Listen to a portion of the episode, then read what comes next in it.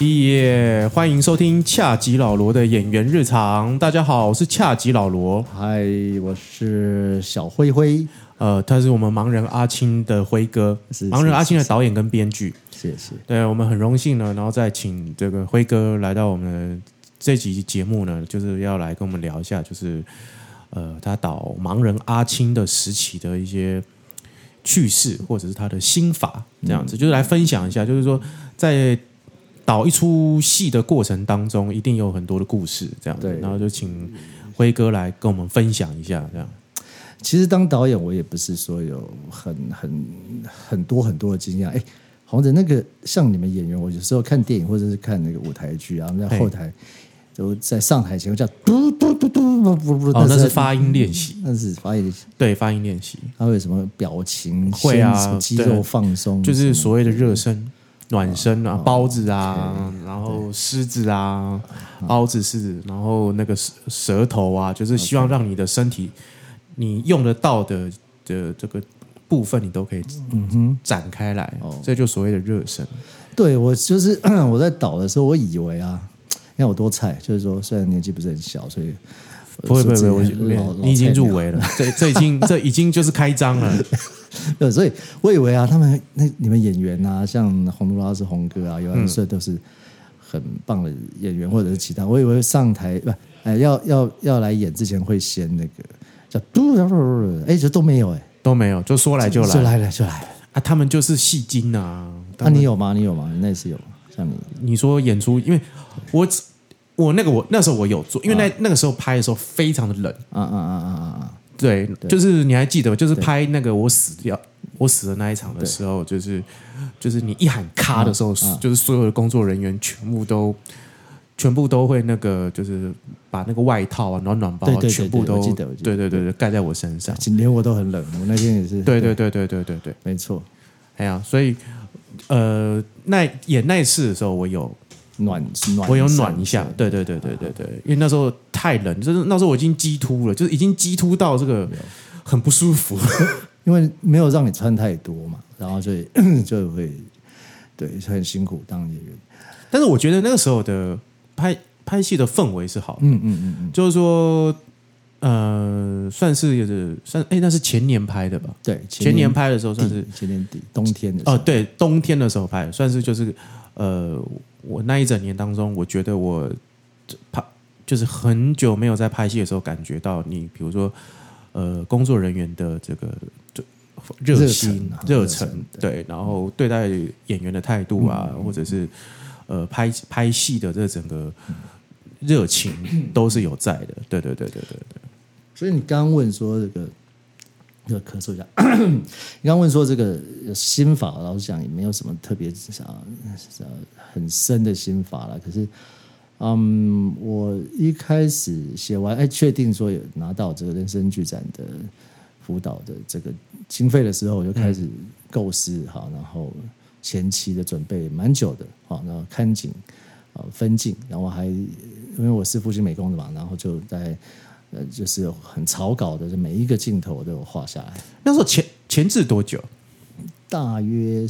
两三个月吧，三个月，嗯，算蛮久的。对，算三个月。然后可是不是每天每天都很，到后面很密集，嗯，好，到后面，然后看景之后啊，已经确定那些场，确定场景之后就，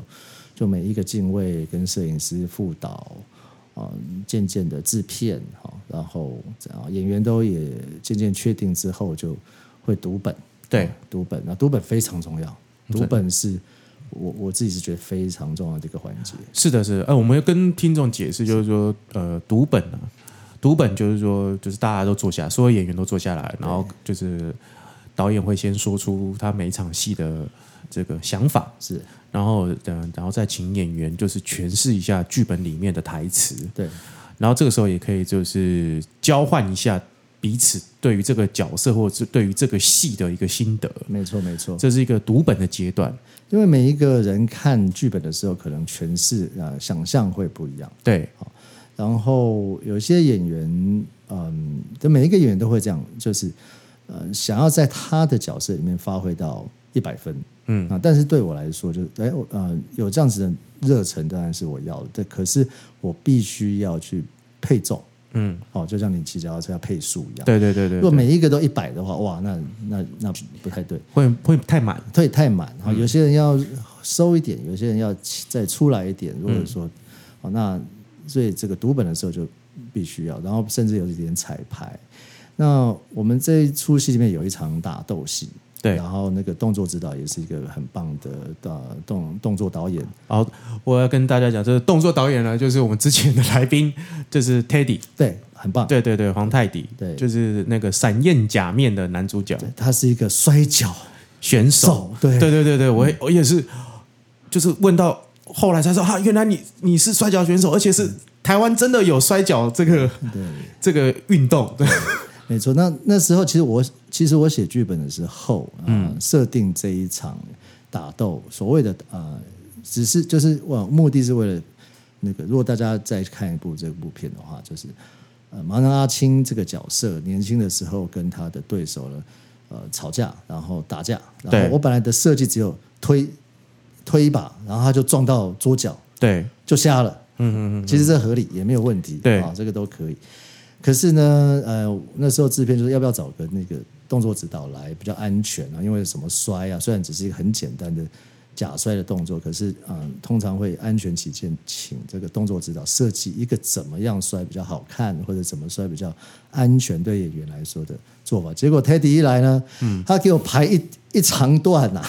对，他给我排了一长段，长达三分多钟，五分钟吧有。后来我剪，我还把它剪掉了，嗯啊，所以他就哇，因为他帮我排的太好看了，然后我就觉得、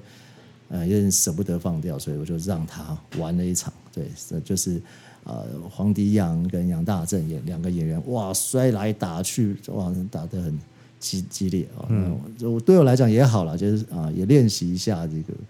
这个动作表演的部分的。哎，我我前两集就是采访就是 Teddy，然后据我对他的了解啊，他这个人比较，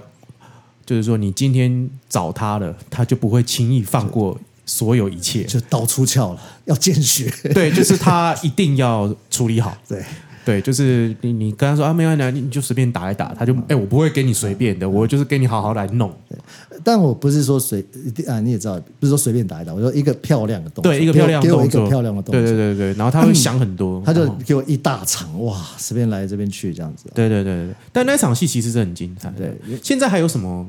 平台可以看到？就除了公式之外，最近在金钟以前在公视加 OTT 公式 OTT 嗯呃里面有一个金钟搜寻那个选点呃选项，点进去可以看到。啊要钱吗？哎，不用那个不用钱不，用钱，就是可以看到那个盲人阿青。其实啦哈，嗯大陆哈很多那个盗版平台啦哈。呃是有盗版放上去。那你要问我说这个高不高兴？其实是，诶，我就不予置评，因为嗯大家都看得到，我当然高兴。可是这并不是一个啊、呃对创作者尊重的一个途径。的途径。对对对，大家想看还是诶 可以去希望可以到这个 公式 OTT 搜寻那个金钟之夜，对不对？金钟什么的有一个对，一个有一个金钟的栏目，然后这个里头呢可以搜寻到盲人阿青。对对。那至于大陆的平台呢，我们就啊。嗯没关系，就是 总是会找得到的，但是这没关系，我们就是我们在这里还是希望就是可以推行正版。但那个蛮厉害的，上面都会有什么澳门赌场什么，对对对对，或者是那个跑马灯过去，啊，女优什么，对对对。色情什么东西，色情连接啊，色情连结。然后你你的那个字幕就变简体字。对对对对，哎呀你原本哎明明就哎他那个怎么去配的，然后我我就会变成导演中华人民共和国的导演。类似这个这这感觉，对，OK，好，我我我想起会忽然想起来，我在拍的过程，呃，你说我跟演员的互动，其实也是一个很大的、很大的有趣的练习哦。因为嗯，在拍之前我，我我嗯，其实我也认识蛮多导演，像娄艺安，嗯，比较熟的啦，哈、比较熟的娄艺安啊、林子平啊，嗯，啊啊，有一些导演对，所以这这会他会跟我说，哎，你导久了哈，嗯，你自己变得很也可能蛮会演的。哦。比方说自如导演，嗯，哦，自如导演是我上一部短片里面的演员之一。对，然后我也去看过他的作品，然后也是都蛮有味道的，蛮有那种空气很浓厚。然后，哎，自主导演说：“哎，你真的演的不错。”然后就因为导久就会演我本来以为是开玩笑，嗯嗯。后来我自己这样子拍拍拍导导导，其实我在《盲人阿青》里面有也有露脸，好，对，有。然后我就我就觉得，哎，对我演的也还蛮有一点样子的。嗯，我记得你那时候在导我的戏的时候，你也是演了一，你也先演了一次，是是是，对。然后我自己就调纲哎，就是你那时候就是你有一个方法演完，对。然后我演完我想说，我就是故意不照你那个方法去演。哎，其实这不啊，其实这没有错哈。有时候就是你你演一次给，你照你的啊感觉去演一次给演员看，那演员有时候会故意挑战你，或者说要比你更好。那我觉得那真的是蛮好的哦。那嗯，所以其实这时候很好的互动。嗯，那所以嗯，很多时候我会。会用我的方式演一次，然后这个演员看到之后，他会是我知道意思。比方说尤安顺有那个顺哥，更更绝对不可能照你的意思。对，所以他我就演一次给他。比方说有一场我抽烟，嗯，在呃在阿青家的门口，嗯，然后抽烟要等他进去，好这样这样的一个情绪，然后他就问我说：“哎，这时候他心情呢？”然后大概有口述一次之后，我就说因为时间很赶，我就说我。我我顺哥，我我还没好，我直接这样按，然后我就拿起烟点，然后心情呢忐忑又愤恨，然后怎样？然后我就好复杂，对，好复杂哦，到底要进去还是不进去？这一进去，我人生就是要毁了。对，那我就我就摔烟，好摔赖打，嗯嗯，还摔到那个赖打爆炸这样子，嗯嗯嗯嗯，然后就啊跑，就很快速的跑过去，嗯，然后顺哥看完就说：“哎，我在我在，哦，那边还好。”我我也好你好，嗯嗯嗯，然后这机器来了，然后就坐在那边，一开始就没有按照我我的演的方向，甚至坐的位置的角度都不对。我本来想要停，想要叫纠正，可是那个我说好，再再给他一下下，就他就开始拿烟起来，然后东看看西看看，然后就把烟吞了。对对对，这场戏我这场戏我这印象非常的深刻。他就把烟吞到他喉咙里面，疯了。这个人顺哥真的是太强烈了，但是又很合理，又很合理。对，嗯嗯，顺哥真的是蛮蛮敬业，又是真的是他说是老戏骨，真的是。我再举一个例子，这就不是我跟他的，我教他的哦，就是嗯，有一场戏，他他呃，在一个面摊喝酒，对，然后等一下有个女警啊，等一下他就要骑摩托车，然后女警会来。呃，就盘查他的酒驾。好，我先讲他在这个面摊的时候，然后 action 来的时候是，嗯，他要付钱，陶给我追这样子啊，陶给说扔吧，然后就把钞票拿出来，好，然后给他。好，那因为那个老板是我们工作人员，这个当领演，对，那，毕竟比较就是素人嘛，哈，可能台词或者是走位错，都是很很合理的。那因为那个镜头我们会有一个叫做反跳哈，就是从呃这这左边一颗，右边一颗，我们到到时候要剪辑的时候才可以交替的，就是翻过来的意思啦。就是说我们两个人在对谈，对，这一颗是拍我的正面，然后拍你的背影，对，翻过来就是我换拍你的正面，然后我的背影，是这意思。对，因为国外的话或有钱的话就双机嘛，对对对，怎么可能双机？我们单机就太了不起了，嗯，差点没有用手机啊。像偶像剧大部分都是双机，对啊，然后我们这个当然是单机。OK，那。顺哥有一个动作，他是第一次，他是不小心的，呃，这个这个钞票从呃呃钞票从皮包里面掉出来两百块，对，然后捡起来给老板，然后老板就要拿收走。好，然后我反跳的时候，反跳的时候我说，哎，刚那颗很好，可是我们灯啊什么都已经换位置了，那你那个钞票掉了，要我从你捡起来之后开始好，嗯。他说：“我紧啦，我为迄个头前假米遐来，我哎，你小等爱钞票拿去，我好你。嗯嗯嗯，结果他就真的给我钞票，再掉一次，再捡起来，然后时间 timing 点，通通都是一样的。嗯嗯嗯我老天爷啊！然后我就弄，他说啊，我过来几盖，后啊，我过来几盖，一样的，就在那个点，就这么精准，就这么精准，那简直是变魔术啊！对对，所以真的是一个很很对一个魔幻时刻，魔幻真的是好演员，真的是太厉害了。”对，那辉哥，你没有在这个过程当中，你有你有没有比较特别感觉到感动的时刻吗？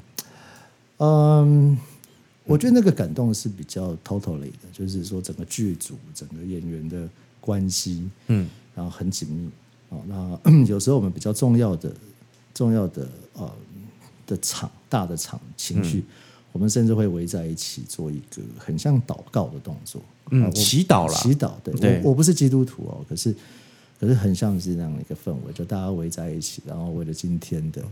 这个开拍，然后演员都围在一起，然后感谢，感谢，对，今天可以大家聚在一起，这很剧场的方式。很剧。哦，对原来对这是剧场的方式，我不晓得，我只是灵机一动，哎，我们来围在一起，呃，剧场的演出之前都会，大家就是比如说围一个圈嗯圈，手牵手，然后呃感谢一切顺利，嗯然后祈祷，然后感谢各个部门，是。然后希望今天的演嗯。出一切顺利。对，这个是我我我觉得是，所以说感动，我觉得是比较全然的全方面。嗯那红歌的部分我，我有一一就是洪都拉斯红对洪都拉斯，我有一种到拍到最后一天的时候的一种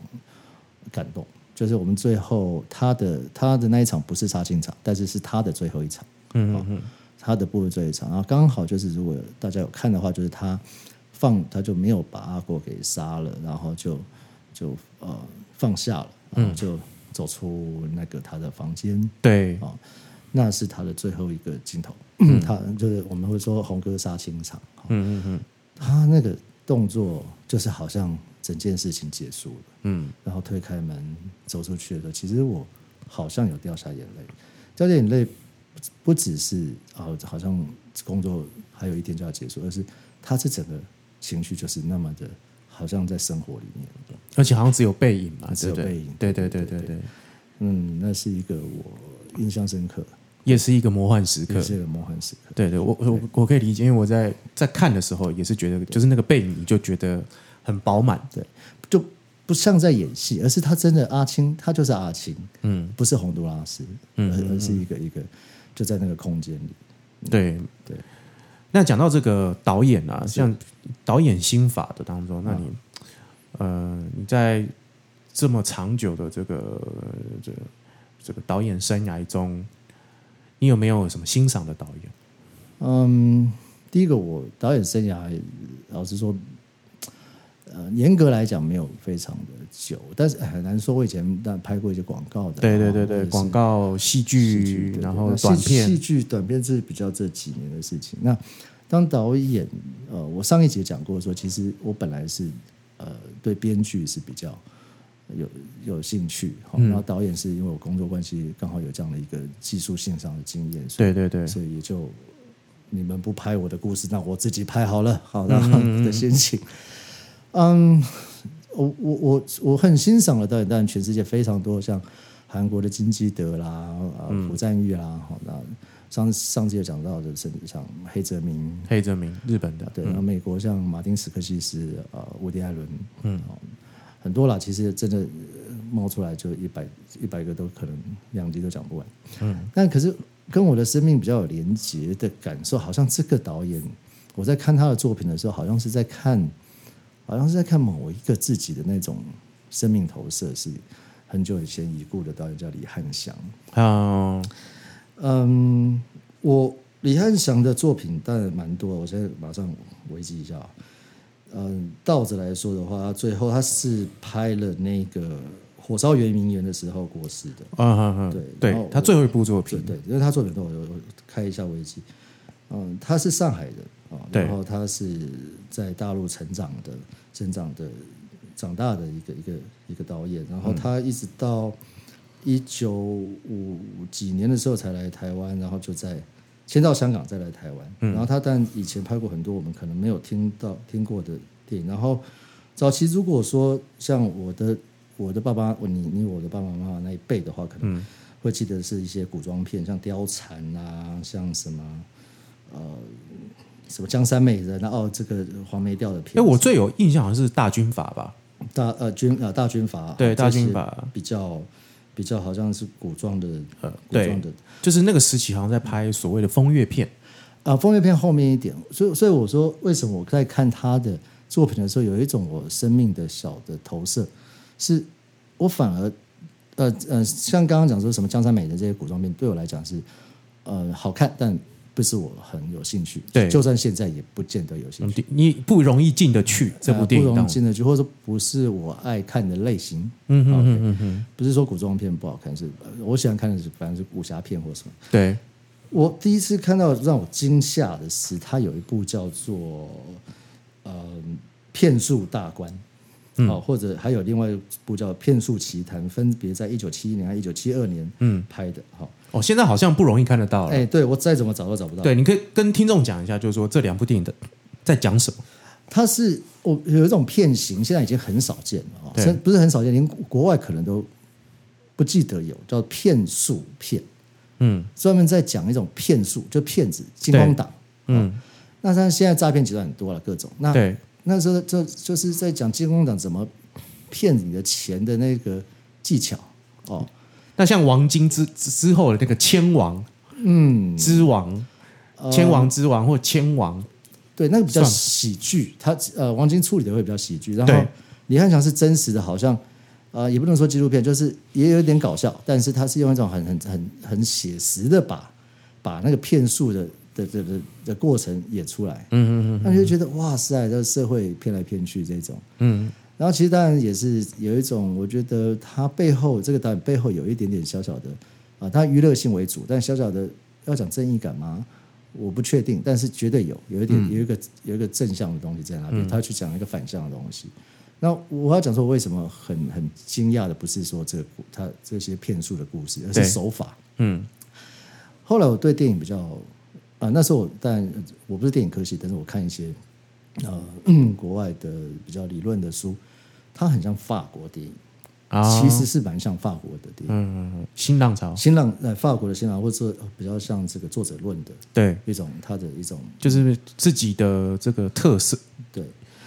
特别鲜明，这，样对。我可以再特别介绍一部，这部就有可能买得到。我好像在啊、中影还是邵氏的这个出出的 V DVD 里面，好像曾经有看过有在卖，叫《深色犬马》。啊，深色犬马是太让我惊讶的一部片。假设呃，我是我是用幻想的，我幻想幻想幻想，我是坎城这个评审主席，对，我一定会颁给他坎城大奖。嗯我我在我心目中，《深色犬马》是一部艺术片。他当时有他当时有得什么奖吧？我记得我我现在马上深色犬马好像我看一下哦，《深色对犬马》有，深色犬马好像这个邵氏 DVD 有出，对邵氏好像是金边的那一种，对对对对对我我现在对，马上 Google 看是没有的什么奖嗯哦，甚至《深色犬马》或者在那个时期李汉祥拍的作品，包括《深色犬马》，包括嗯，简单讲那一段时间他是被归类为这个情色片的导演，或哦。者这个片子是情色片的。嗯，好，那可是《深色犬马》，如果大家有机会找得到的话，哈，我要说它的第一颗镜头，它是一个 one take，这是一个横拍的一个场景，然后很久，差不多有七八分、七八分钟左右的一个长度。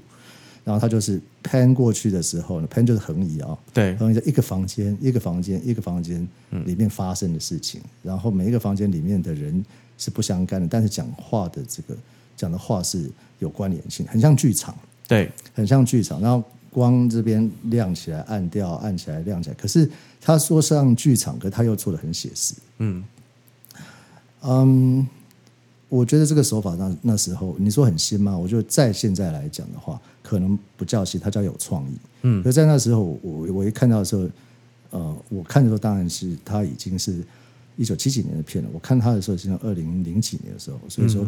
那个我看那个年代，然后他用这样的手法其实是相对很大胆的。然后后面所故事所连接发生的事情是，呃，当然是以情欲为为主，对，当然当然，因为那个时期就是流行这样的片，对对，然后情欲为主，然后也很搞笑什么，嗯。啊，然后很流畅，然后应该说它是呃很多的运镜手法、表演方式啊、灯光、剪接都相对是很新潮。比方说很用很大量的这个蒙太奇的手法，嗯嗯嗯，用很大量的这个啊、很很像大卫林区的那一种镜头，就是呃很特写，特写到让你觉得恐怖，或者说恶心，或者是等等。其实嗯，迷幻啊，很迷幻哈，所以所以因为我已经是二零零几年看这部片，所以一点都不觉得它是情欲片。但以票房来讲，以市场来讲，它应该是情欲片。是那些手法的创新感让我觉得非常的惊讶，然后所以我才从那时候再回头去了解李汉祥导演这个人的的生平。我这边可以稍微很快速讲一下，说他为什么会拍情色片。嗯，他早期从上海来到台湾，然后他啊、台湾那时候的一个呃这个状态时代是，嗯，希望每一个艺术家或呃电影从业人员多少都要为政治服务的哦，对，所以他就拍了很多好像很呃教宗教校的片子。然后你要发现，他爱国电影，爱国，然后你要发现，所谓的爱国电影，他不拍军军事啊、军教片，对，好，他选择拍一些呃，可能是小说、古典小说，他临就是他是有选择的，嗯，他啊、只要不偏离啊、国民党所限制的啊、的范围里面拍一些呃呃忠孝仁义的这样的片子就是他在这个有限的规则下面，下面去天马行空天马行空，对，嗯啊，可是是呃，我看后来我这样回头看，他是受限的。对，它是受限，嗯因为它可能你再看它后面我刚刚讲的甚至全马骗术奇谭，嗯什么什么大军阀，那的花样百出，所以他当时在拍这些教宗教校的片子是是是一板一眼的，嗯，很很显然是，然后但不至于被阉割吧？不至于被阉割，他因为他的美术很强，他是一个美术底子，他对美学要求很高的人，对，所以最少可以欣赏到他那些嗯正经八百的片子里面的一些很很精致的美学。嗯 OK，嗯、据说在某一部片子，不晓得是《江山美人》还是哪一部哦，我这个我要看，我我有一个我是后来才知道有一张，就他这部片子里面有一个投资方是新加坡的，嗯，新加坡的呃的的金主哦，大概哦片商，那这个新加坡的片商是跟啊、呃大陆有关联的，对。所以，他就被密告是呃是有飞碟嫌疑的。嗯嗯嗯嗯嗯嗯，他他就在台湾就他那一方面那时候在台湾，他跟几个导演，呃，包括胡金铨，包括呃白景瑞有合开一家电影公司，然后他就觉得很，呃，就是他官司缠身啊哈，然后还有一些私据说私生活也是有一点点问题问题了。对，那这个，嗯，他就去香港，然后去香港之后在邵氏，邵氏底下，嗯。啊、本来也有有一些拍片的计划，可是邵氏就啊、没有给他很大的预算，他就选择了拍情色片、情欲片。嗯哦，是这样子。对，所以某种程度用我这个，我算他的粉丝好了哈，嗯来看他是有点沦落的。哦，在香港的状态是有点、有点、有点状况状况不是太。可是他拍的这些什么《骗术奇谭》啊、《深色犬马》啦，什么的又卖座了，对，又卖座了，又红回来又，红回来了。嗯好，然后一直到蒋经国时代的时候，好像对他就比较宽松一点，他又回到台湾嗯，来来来拍电影，戒严了吗？那时候戒严，还在戒严，还还在戒严。嗯，还在嗯。还是戒严时期。然后后面他在台湾，因为他每次拍片，他想要搞的格局都很大，对，然后就嗯就就蛮常赔钱的。OK，然后 后来大陆又请他去去去中国拍电影，嗯。他就就去大陆拍电影了。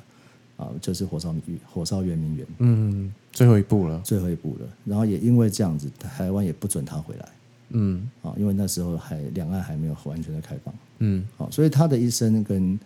这个正台两岸的这个关系的变化是有牵连的。对，简单讲，就我觉得他是一个呃自由的艺术家，但是在这个两岸的关系的变化中，他是漂泊的。漂泊的，甚至有一点点是受害的。嗯哦那为什么我刚刚我对我来讲有点投射，并并不是我有那么大的起伏，而是说我对这种人的一生的一个啊起落的嗯。这种这种嗯状态，往往会激励我。嗯，就说状状状况不好也不要灰心，还有机会对，哦。所以常常是他呃李汉祥导演作品，在看他的时候的每一个时呃每一个时期都会激励我说，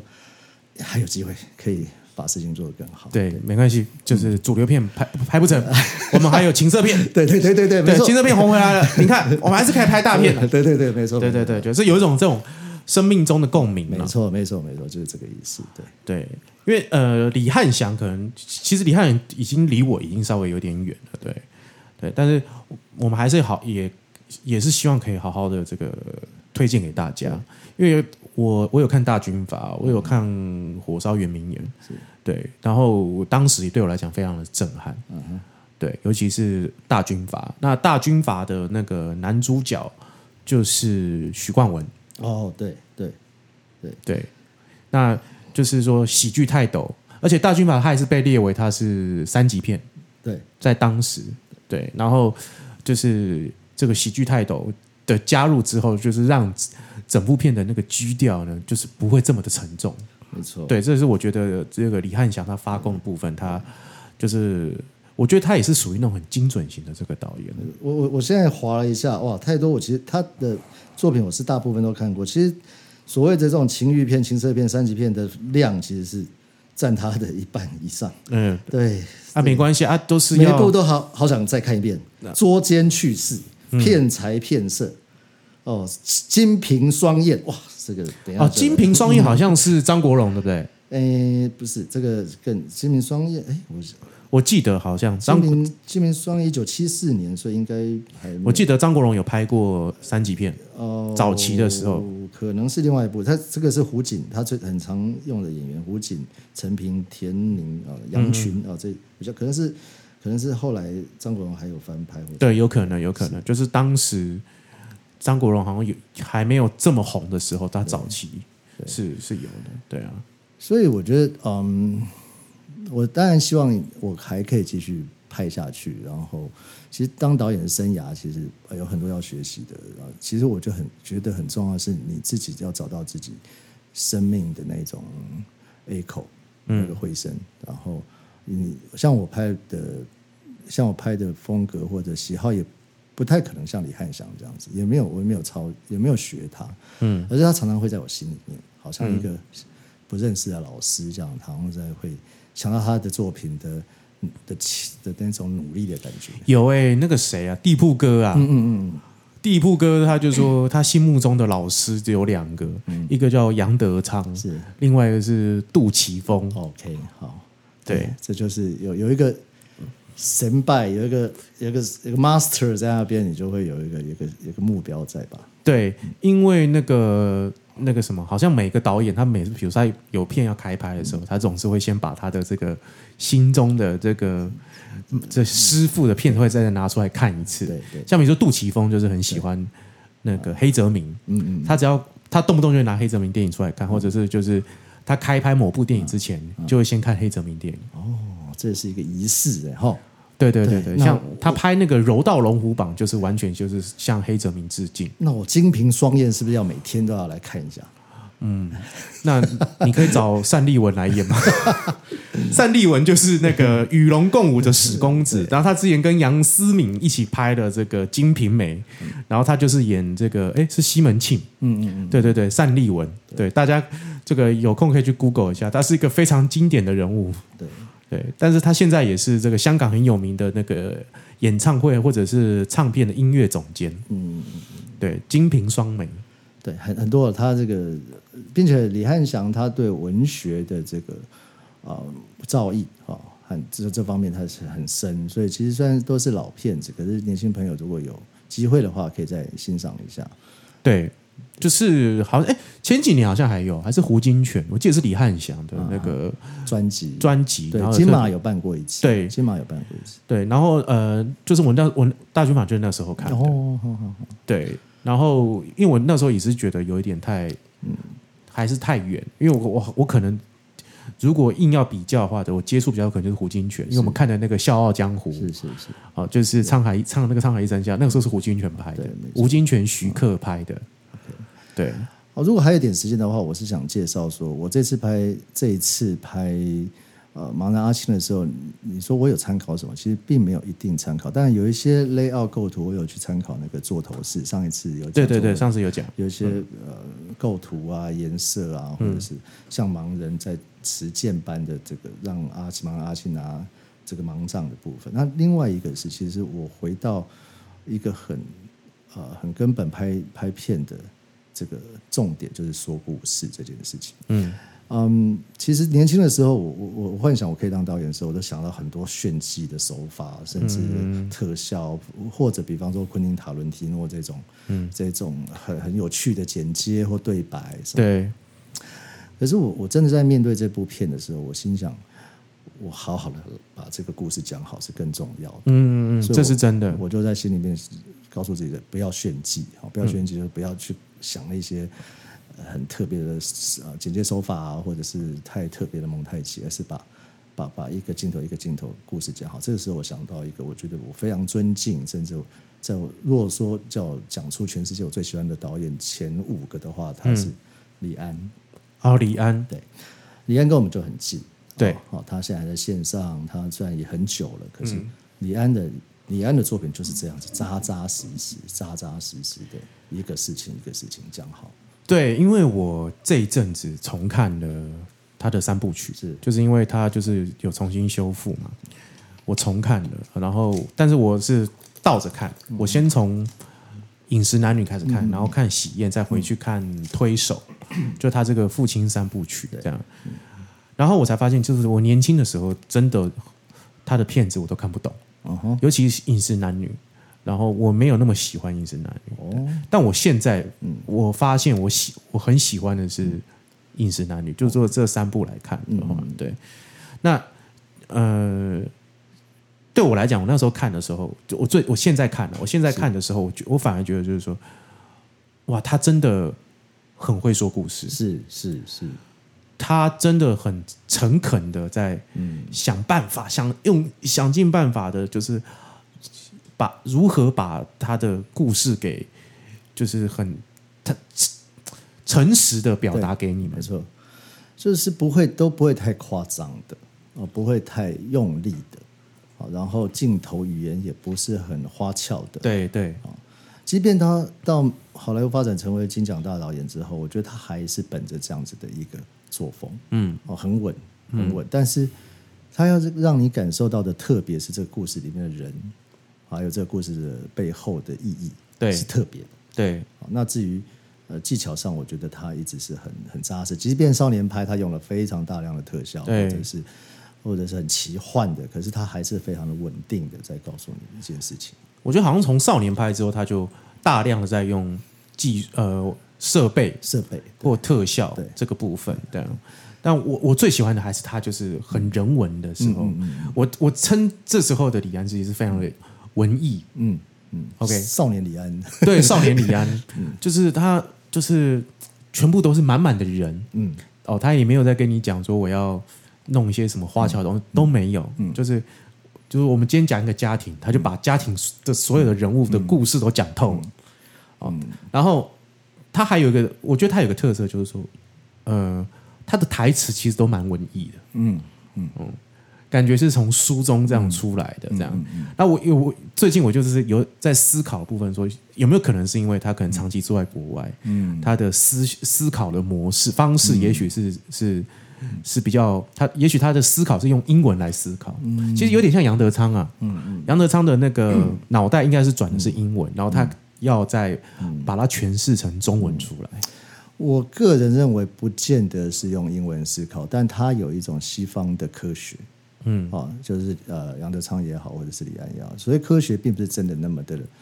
那么的算计啊，就是、可是它是有有有逻辑的，对好。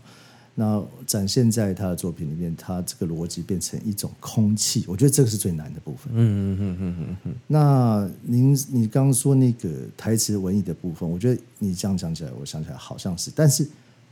不会很唐突。不会不会，有有有一些有一些片子就是太太文艺到你会觉得哪有人生活上会这样讲？对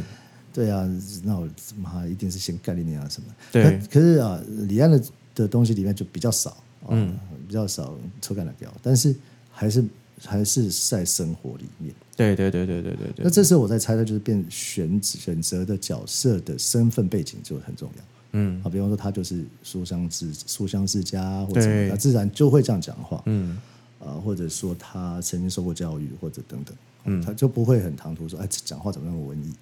然后人的流动的关系也是，嗯，对，这我觉得他呃，最近让我觉得就是台湾电影新浪潮时期的电影都好超级好看的。嗯，我我觉得现在有可能会进入一个又更新的浪潮，我我我我我感觉到这个，我感觉到这个趋势。比如说从哪一部开始？呃，我觉得，嗯，我觉得最近，我觉得最近正在整合，呃呃，电影的片型或类型正在做一个整合的一种一种效应，比方说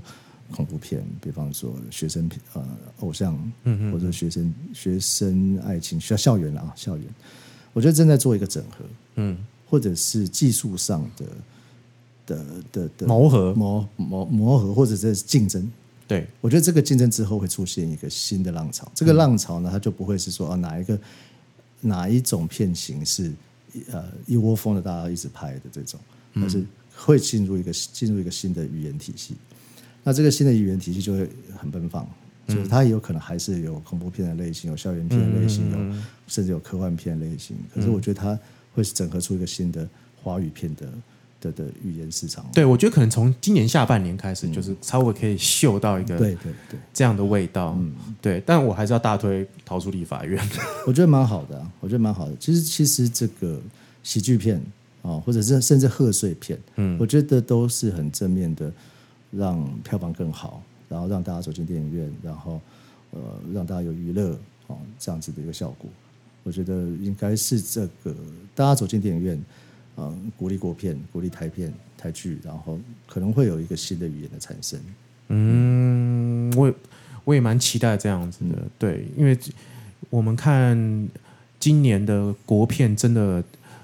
类型都是有一些新的类型出现，是讲的题材或者是探讨的议题，嗯，都开始跟过去很不一样，嗯，而不是就是那种。呃，当然小情小爱还有，但是以前是一窝蜂小情小爱，现在是没有。现在就是感觉就是，呃，好像触角有一点要延伸出去，但是还没有开花结果的这个感觉。对了，因为台湾麻烦是说会有市场的限制啊，常常大家每次在做投资的时候说，哎，要不要照顾大陆市场？啊，只有台湾市场的话会不会不够啊？等等。可是我觉得这个问题好像正在渐渐的被改变。对，哦，OTT 的平台或者是你类型的不同。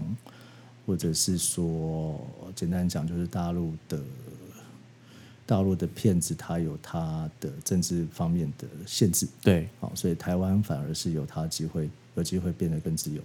啊，一个优势，而且会变得很有生命力，对，比较比比较不会被感觉是被掐住的感觉，对，嗯，那辉哥，你接下来有没有什么想要拍的类型的片子？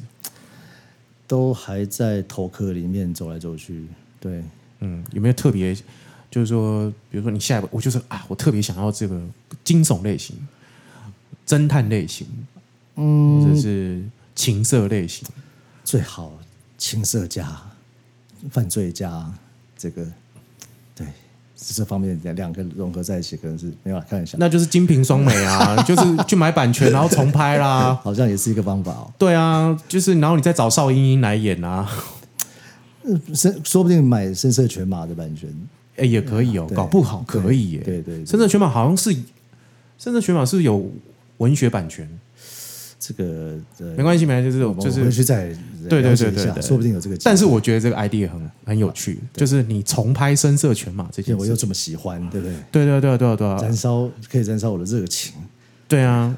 而且他又聚集着血腥、色情、暴力，太好了，在这里头这样。我觉得可以，但可能成本不会太高。有嗯，要看找什么开那个演员啦。然后我觉得嗯，有票房，对，有票房哎。对，各位这个片商老板哦，创投，如果知道这个讯息的话，跟我联络。对，哎，来来来，赶快跟大家讲一下《声色犬马》它大致上在讲什么。